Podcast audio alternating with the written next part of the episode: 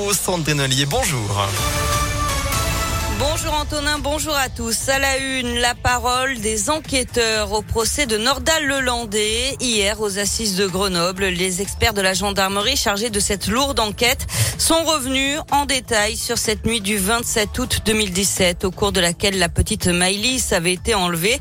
Les trajets de l'accusé, les données retrouvées dans son téléphone, tout a été raconté devant la cour. Des images de vidéosurveillance ont été diffusées. On y aperçoit la voiture de celui qui n'était à l'époque qu'un suspect. Il faudra attendre six mois pour que Nordal Lelandais avoue le meurtre de la fillette de 8 ans. Des images de l'endroit où son corps a été retrouvé ont également été diffusées. Un moment particulièrement difficile pour le père de Maïlis. Écoutez, maître Martin Vatinel, son avocat. Vous avez un homme à qui on a arraché euh, sa jeune fille, qui a eu à revivre les circonstances dans lesquelles sa fille va être retrouvée, euh, où son corps va être abandonné et pendant de très longs mois, une période d'autant plus douloureuse que c'est une période au cours de laquelle il s'est accroché à des espoirs fous euh, de pouvoir un jour la retrouver. C'est avant tout une souffrance. Et puis euh, c'est effectivement un regret parce que ce temps qui est passé est un obstacle majeur à la question qui aujourd'hui le hante depuis tant d'années, qui est celle de savoir ce qui est véritablement arrivé à sa fille. Donc oui, c'est un regret. Pour les avocats des parties civiles, si Nordal Lelandais était passé plus tôt aux aveux, les circonstances de la mort de Maïlis auraient pu être clairement mises à jour.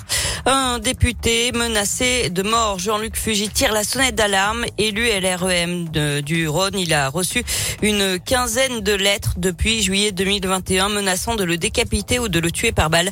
Il a décidé d'en rendre public quelques-unes. La ZFE a-t-elle du plomb dans l'aile à Lyon? En tout cas, la région devrait donner un avis défavorable à son extension aux véhicules des particuliers les plus polluants. Elle votera vendredi prochain, le 11 février. La santé est sacrifiée sur l'autel de la politique politicienne, dénonce la métropole de Lyon. La zone à faible émission doit entrer en vigueur en septembre prochain.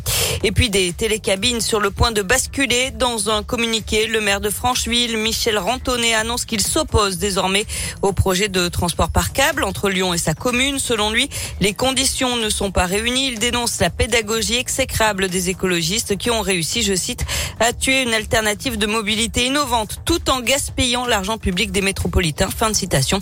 Michel Rantonnet faisait partie des derniers élus à soutenir ce projet. On passe au sport avec euh, le début des JO d'hiver à Pékin. En tout cas, la cérémonie officielle, ce sera tout à l'heure à partir de 13h, une édition plombée par le Covid, mais pas que, puisque plusieurs pays ont décidé de boycotter l'événement, comme les États-Unis et le Royaume-Uni. La France, elle, n'enverra la ministre des Sports que la semaine prochaine. En attendant, les Bleus visent 15 médailles, comme sur les deux dernières Olympiades.